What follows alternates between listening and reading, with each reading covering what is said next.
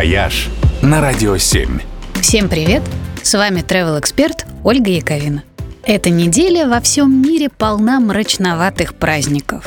Хэллоуин, День мертвых в Мексике, День поминовения усопших и родительская суббота у католиков и у православных.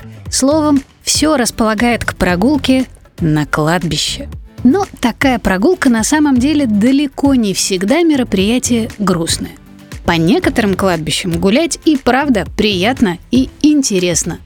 Например, ассистанс в Копенгагене, где покоится Ганс Христиан Андерсен, выглядит как милый зеленый парк.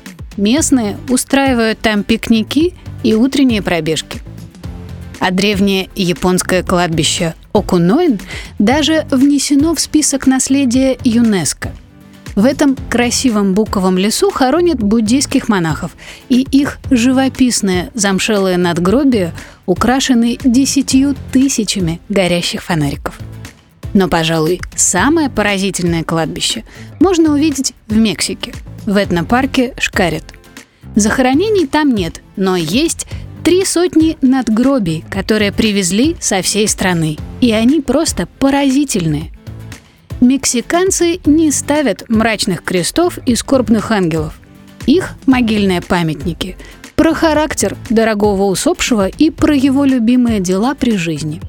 Сделаны они с изрядной долей креативности и доброго юмора. Это, например, соборы, где открываются двери и зажигается свет. Или кровати с целой горой подушек – Могут быть автомобили, рыбацкие лодки. У гончара на могиле может стоять огромный горшок. У клоуна пара смешных ботинок. У звонаря настоящая звонница с колоколами, в которые даже можно звонить. А у любителей выпить винная бочка или домик из бутылок. Мексиканцы на могилах не рыдают. Для них поход на кладбище – это встреча с близкими, повод поговорить, обняться и вспомнить веселые истории – и настроение от прогулки на такой смешной погост только поднимается. «Вояж» только на «Радио 7».